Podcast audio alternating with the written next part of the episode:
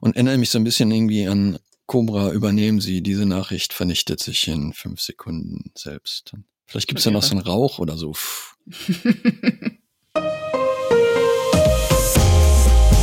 Herzlich willkommen zum Datenschutz Talk, Ihrem Podcast für die Themen Datenschutz und Informationssicherheit.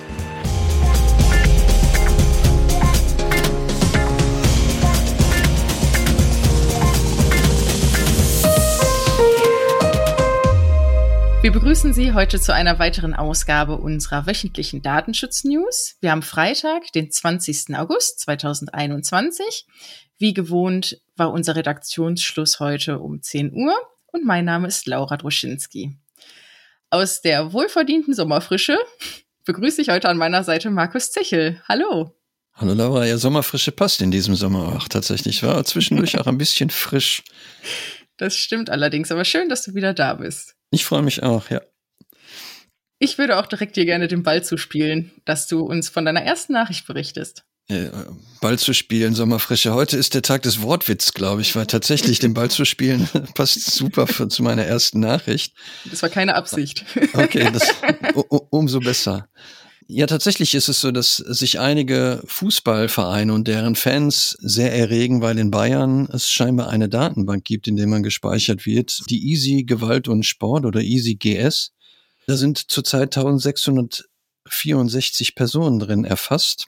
Und bei einigen kann man das durchaus nachvollziehen, weil hier geht's dann um Straftaten, die auch tatsächlich begangen worden sind. Also man kommt offensichtlich in diese Datenbank wenn man Gewalttaten gegen Personen oder Sachen begangen hat.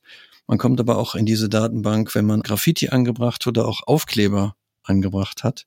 Und das ist, glaube ich, auch einer der Punkte, warum sich viele darüber aufregen und auch einige Fananwälte sich darüber beschweren, weil es tatsächlich halt nicht nur auf einen einzelnen relevanten Sachverhalt auf, ankommt, um in diese Datenbank aufgenommen zu werden, sondern dass man hier auch Individualprognosen trifft, also Predictive Behavior. Man versucht dann zu ermitteln, ob jemand, der einen Aufkleber angebracht hat, ob für den überhaupt eine Gefahr ausgeht. Ähm, und der wird dann auch in die Datenbank aufgenommen. Also sehr subjektiv das Ganze. Und die Anwälte haben schon gesagt, dass es nach ihrer Auffassung erheblich in das informationelle Selbstbestimmungsrecht nach Artikel 2 in Verbindung mit Artikel 1 Grundgesetz eingreift. Und die Frage, die im Raum steht, ob tatsächlich die Polizei in Bayern hier nicht auch die Verarbeitung verfassungswidrig durchführt. Also diese Datei soll nach Auffassung der Fananwälte abgeschafft werden. Ich kann es durchaus nachvollziehen, weil, wie gesagt, so Prognosen, die man da trifft, das ist ja das, was wir beim Webtracking immer, immer verteufeln. Und hier finde ich das auch durchaus ein bisschen, bisschen übertrieben. Da wird mit Kanonen auf Spatzen geschossen. Ja, vor allem auch dann spannend, wenn dann doch das Recht auf Auskunft ge davon Gebrauch gemacht wird. Ja, was dann an die Person doch herangetragen wird. Mhm, ja. Meine erste Nachricht heute befasst sich mit ja, zwei großen beliebten Online-Portalen und zwar einmal TikTok und einmal Facebook. Zuallererst möchte ich mit TikTok beginnen. Wir haben es ja mehrfach schon in den News auch gehabt und immer mal wieder ist ja jeder Anbieter, ja, steht in der Kritik in Bezug auf mangelhaften Datenschutz für Minderjährige. Die Anbieter tun jetzt aber in Vergangenheit ja immer mehr Schritte, ja, zu einer Datenschutzkonformität in ihren Augen und setzen sich jetzt weiterhin sehr für den Jugendschutz ein. Also in Vergangenheit war es ja auch schon so, dass bis zu sieben Millionen Konten von Minderjährigen gelöscht worden sind oder eine Family Pairing Funktion eingefügt wurde, nämlich dass Eltern auch Einblicke und Rechte für die Konten ihrer Kinder erhalten haben. Aber jetzt hat Heise berichtet in der vergangenen Woche, dass es eine neue Einstellung zum Jugendschutz gibt, und zwar für die ja, 16- bis 17-jährigen Nutzer der Plattform. Denn diese können zukünftig aufgrund der Standardeinstellung keine Direktnachrichten mehr von Fremden erhalten. Also da wurde die Funktion erweitert, zwar nur um ein Jahr. Vorher galt diese Funktion nur für unter 16-Jährige. Jetzt betrifft es auch die 17-Jährigen. Aber nichtsdestotrotz mühsam ernährt sich das Heuchhörnchen, will ich an der Stelle sagen. Außerdem gibt es jetzt die Möglichkeit, für Minderjährige auch über ein Pop-up-Fenster selbstständig zu entscheiden, wer denn Videos sich ansehen darf und herunterladen darf. Für unter 16-Jährige gilt hier aber, dass grundsätzlich gar keine Inhalte runtergeladen werden können durch andere Nutzer der Plattform. Des Weiteren eine neue Funktion auch, dass Konten von 13 bis 15-Jährigen standardmäßig privat sind, also dass hier Inhalte grundsätzlich gar nicht veröffentlicht werden dürfen. Also da auch ein Schritt. Ja, ich weiß nicht, ich bin ein bisschen vorsichtig mit der richtigen Richtung, weil ich bin immer noch total schockiert, dass so junge Leute so Plattformen benutzen. Aber das ist meine persönliche Meinung. Aber wenn, ich meine, wenn sie sie schon benutzen, dann ist es zumindest ein Schritt in die richtige Richtung, dass die Anbieter ja. dabei unterstützen. Ja. Das auf jeden Fall. Dann, wie ja gerade schon gesagt, Facebook hat auch ebenfalls nachgebessert. Hier betrifft es den Facebook Messenger, weil hier ist jetzt auf Wunsch eine Ende-zu-Ende-Verschlüsselung möglich bei Sprach- und Videoanrufen. Also seit 2016 gibt es diese Funktion ja schon für Textchats. Das ist nicht neu, also dass nur Sender und Empfänger Nachrichten lesen können. Aber wie gesagt, Sprach- und Videoanrufe beinhaltet das jetzt auch. Und eine ganz spannende Funktion, wie ich finde, ist, dass halt neuerdings auch die Dauer festgelegt werden kann wann sich eine Textnachricht von selber löscht. Also aus diesem Chat verschwinden kann. Hier ist die Möglichkeit von fünf Sekunden bis 24 Stunden gegeben, ja, um hier selber noch ein bisschen die Daten in der Hand zu halten, die denn dann der Empfänger von einem bekommt. Fünf Sekunden finde ich super für Nachrichten. die darf da nicht zu lang sein, sonst hat man das Problem, dass sie und erinnere mich so ein bisschen irgendwie an Cobra, übernehmen Sie, diese Nachricht vernichtet sich in fünf Sekunden selbst. Vielleicht gibt es ja noch so einen Rauch oder so.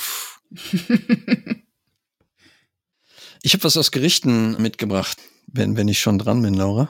Mm, ja, ja, ja, starte ruhig. okay, super. Ja, und zwar finde ich interessant, dass es zwei unterschiedliche Richtungen gibt, die sich mit der gleichen Sache beschäftigen, so aus der Kategorie auf hoher See und für deutschen Gerichten ist man in Gottes Hand.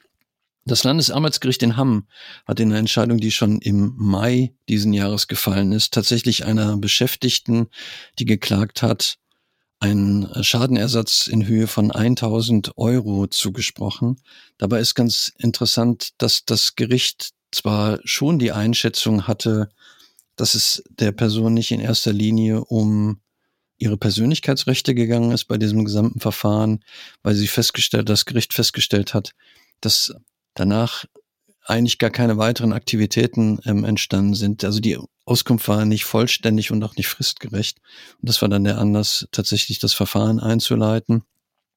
Ähm, aber es scheint nicht in erster Linie in diesem Verfahren um die betroffenen Rechte gegangen zu sein. Aber das hat das Gericht trotzdem nicht dazu bewogen, keinen Schadenersatzanspruch äh, geltend zu machen, weil es schon festgestellt hat, dass die Klägerin nicht ausreichend über ihre Daten verfügen konnte und damit tatsächlich ein Bestehen von Unsicherheit und Kontrollverlust empfunden hat und deswegen ein Schadenersatz zugesprochen werden kann, weil die Frage im Raum nicht beantwortet werden muss, wie erheblich oder unerheblich der Schaden ist, sondern ob ein Schaden entstanden ist.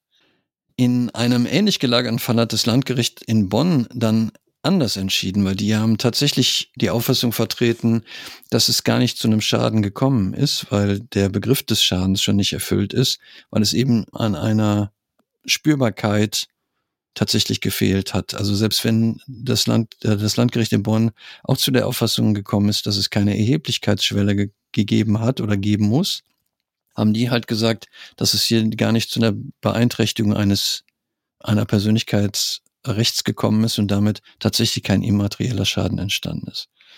Also beide haben im Prinzip einen ähnlichen Sachverhalt betrachtet, sind aber zu unterschiedlichen Einschätzungen gekommen. Das Landesarbeitsgericht und das Landgericht. Und finde ich, finde ich interessant. Kann man sich dann die Entscheidung raussuchen, ähm, die für einen im Zweifelsfall passender ist. Eine andere Entscheidung, die ich mitgebracht habe, die ist vom Oberlandesgericht in Düsseldorf, die der Beschluss ist jetzt im, am 20. Juli diesen Jahres getroffen worden. Beschäftigt sich nochmal mit dem, was du auch hattest gerade, soziale Netzwerke mhm. und die Veröffentlichung von Bildern. Allerdings nicht die von eigenen, also die eigenen Veröffentlichungen, sondern die von Kindern. Und hier hat das Gericht entschieden, dass tatsächlich bei der Veröffentlichung von Bildern im Internet die Einwilligung von beide, beide sorgerechtsberechtigten Personen vorliegen muss.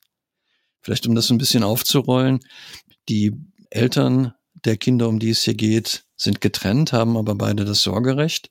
Und die Lebensgefährtin des Vaters, des Kindsvaters, hat Bilder veröffentlicht wo die Kinder in dem Friseursalon der Lebensgefährtin beim Haare schneiden fotografiert werden. Und die Mutter, die Kindsmutter, war damit nicht einverstanden und hat dann gebeten, dass die Bilder entfernt werden. Und das hat dann dazu geführt, dass man sich nicht einigen konnte, sondern das Gericht dann angerufen hat und das Gericht dann entschieden hat, ja, tatsächlich ist es so, dass die Veröffentlichung der Bilder es erforderlich machen, dass die Einwilligung von beiden sorgerechtsberechtigten Personen vorliegen muss und damit im Zweifelsfall auch der Mutter das Recht zugesprochen worden ist, darüber zu entscheiden, ob die Bilder veröffentlicht werden oder nicht. Ich finde einen Satz, der mir begegnet ist in, in dem Urteil ganz spannend, den würde ich gerne an der Stelle zitieren, weil das nochmal eine Perspektive eröffnet, auch tatsächlich auf die Bilder von, von den eigenen Kindern, weil das Gericht hat schon gesagt, jetzt zitiere ich, die Kinder werden mit diesen Abbildungen aus ihrer kind, Kindes, Kindheitszeit potenziell für immer seitens eines unbeschränkten Personenkreises konfrontiert sein. Das tangiert spürbar die Integrität ihrer Persönlichkeit und ihrer Privatsphäre.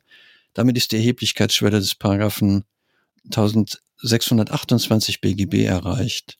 Also, wie gesagt, das Gericht hat hier schon gesagt, dass es die Integrität der Persönlichkeitsrechte verletzt, wenn man Bilder von Kindern ins Internet stellt.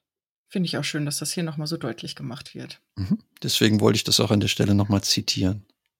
Ja, ich habe auch eine ältere Nachricht mitgebracht. Das hat den Hintergrund, dass unsere lieben Datenschutzkollegen von den Datenschutznotizen nämlich sich im Laufe der Woche nochmal mit dem, mit einer Datenschutzpanne beschäftigt haben, die wir in Vergangenheit noch nicht in den News aufgegriffen hatten. Deshalb heute kommt dafür der Nachtrag. Denn es handelt sich um eine Datenpanne in einem, innerhalb eines Impfzentrums bei der Stadt Essen. Und hier wurden im Rahmen ja, eines versehentlichen E-Mail-Versands Daten von 13.000 betroffenen Personen offengelegt. Hintergrund war, es wurden 700 Menschen angeschrieben, mit der Bitte doch ihren Impftermin zu verlegen, da sich das Impfzentrum zu kürzeren Öffnungszeiten entschlossen hat. Und um diese Person halt rauszufiltern, wurde, es, wurde sich einer Excel-Datei bedient, in der, der die Daten von 13.000 Impfwilligen hinterlegt worden waren. Und diese Datei wurde dann leider mit veröffentlicht bei E-Mail-Versand bisschen Klassiker. Veröffentlicht wurden hier bei Name, Anschrift, Geburtsdatum, aber auch vielfach die Telefonnummer, E-Mail-Adresse sowie der Impfstatus. Und man kann schon sagen, es wundert einen nicht, dass viele Bürger darüber sehr erbost waren. Und ja, die Stadt Essen hat natürlich sich umgehend um die Datenpanne bemüht, den Landesdatenschutz verständigt und auch nochmal alle Adressaten angeschrieben mit der Bitte, doch die ihr Läufer zu löschen. Also da sind sie reumütig zu Kreuze gekrochen. Aber ja, hoffen wir mal, dass das nicht wieder passiert. Ups, aus der Kategorie Ups, sorry. Mhm, genau. Ich kann mich an eine Redaktionssitzung erinnern, als so die heiße Phase war, als auch diese Pop-up im Testzentren eröffnet haben, dass wir irgendwann dann gesagt haben, das passiert so häufig, das hat keinen News-Charakter mehr. Aber ich finde es gut, dass es dann ein bisschen weniger geworden ist, so dass es sich jetzt wieder lohnt, über so einzelne Datenschutzverstöße dann noch berichten zu können. Das stimmt. Traurig, aber wahr. Traurig, aber wahr. Ja. Was ich mitgebracht habe, ist die, die Ursache auch schon ein bisschen älter. Tatsächlich sind es Fälle, die die Jahre 2016 und 2017 betreffen. Aber die französische Datenschutzaufsichtsbehörde hat jetzt gegen die Bayer-Tochter Monsanto das Bußgeld verhängt und entsprechend auch veröffentlicht. 400.000 Euro muss Monsanto bezahlen dafür, dass sie die betroffenen Rechte und insbesondere die Informationspflichten gegenüber betroffenen Personen nicht ausreichend gewahrt hat. Es gibt offensichtlich bei Monsanto Listen mit Personen des öffentlichen Lebens, Journalisten und Aktivisten, die dazu genutzt werden sollten, um die öffentliche Meinung zu beeinflussen. Natürlich in erster Linie hinsichtlich Glyphosat, diesem Unkrautvernichter, der in der Europäischen Union ja durchaus interessant und kontrovers diskutiert wird. Also diese 1475 Menschen, davon 466 aus Frankreich und 202 aus Deutschland, waren eben entsprechend den Informationspflichten nach Artikel 13 beziehungs beziehungsweise Artikel 14 nicht ausreichend informiert. Und auch hier hat sich Bayern natürlich nach Bekanntwerden der Listen 2019 entschuldigt. Also auch hier wieder Kategorie, ups, sorry. Meine letzte Nachricht für heute befasst sich mit einer Nachricht aus den USA. Ein, auch da eine ganz spannende Sicherheitslücke und zwar bei der T-Mobile US.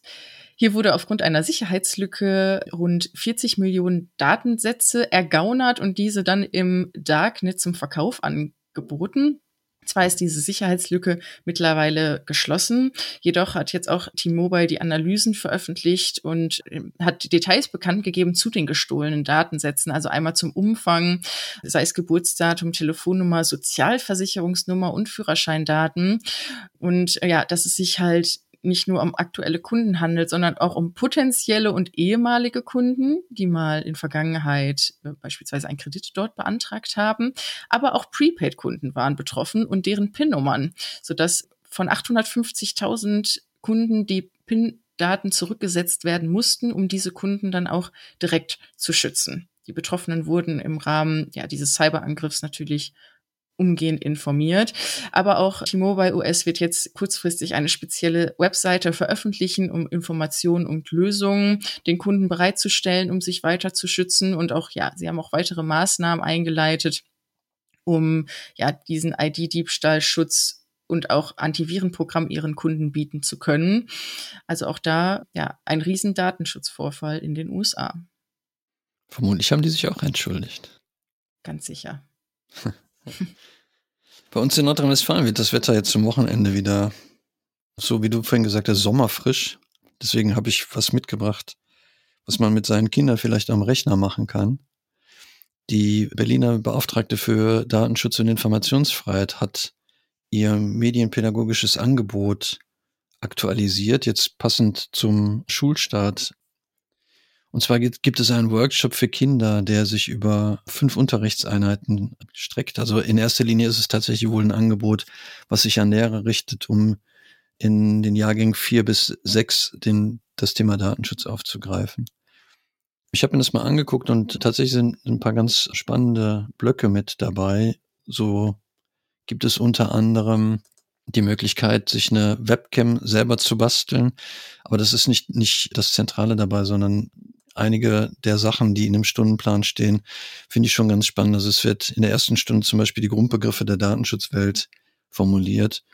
Und in der fünften Stunde werden dann praxisnahe Fälle diskutiert. Und die Schülerinnen und Schüler haben dann die Möglichkeit, am Ende einen Datenschutzvertrag zu erstellen und zusammenzufassen. Ich finde es einen ganz, ganz schönen schöne Geschichte, um sich mit dem Thema Datenschutz auch in, in den Schulen zu beschäftigen, wie du schon gesagt hast, Laura, dass ja viele junge Menschen auch tatsächlich in sozialen Netzwerken unterwegs sind und da finde ich es auch hilfreich, die eigenen Rechte schon kennenzulernen. Das auf jeden Fall. Und ich würde vorschlagen, packen wir da auch den Link zu direkt in die Show Notes. In die Show Notes, richtig, ja. Sehr gut. Super. Ich glaube, wir sind am Ende angelangt, oder Markus? Ich habe sonst nichts mehr, Laura. Wunderbar. Ja, dann möchte ich an dieser Stelle nochmal gerne unserem Team im Hintergrund danken.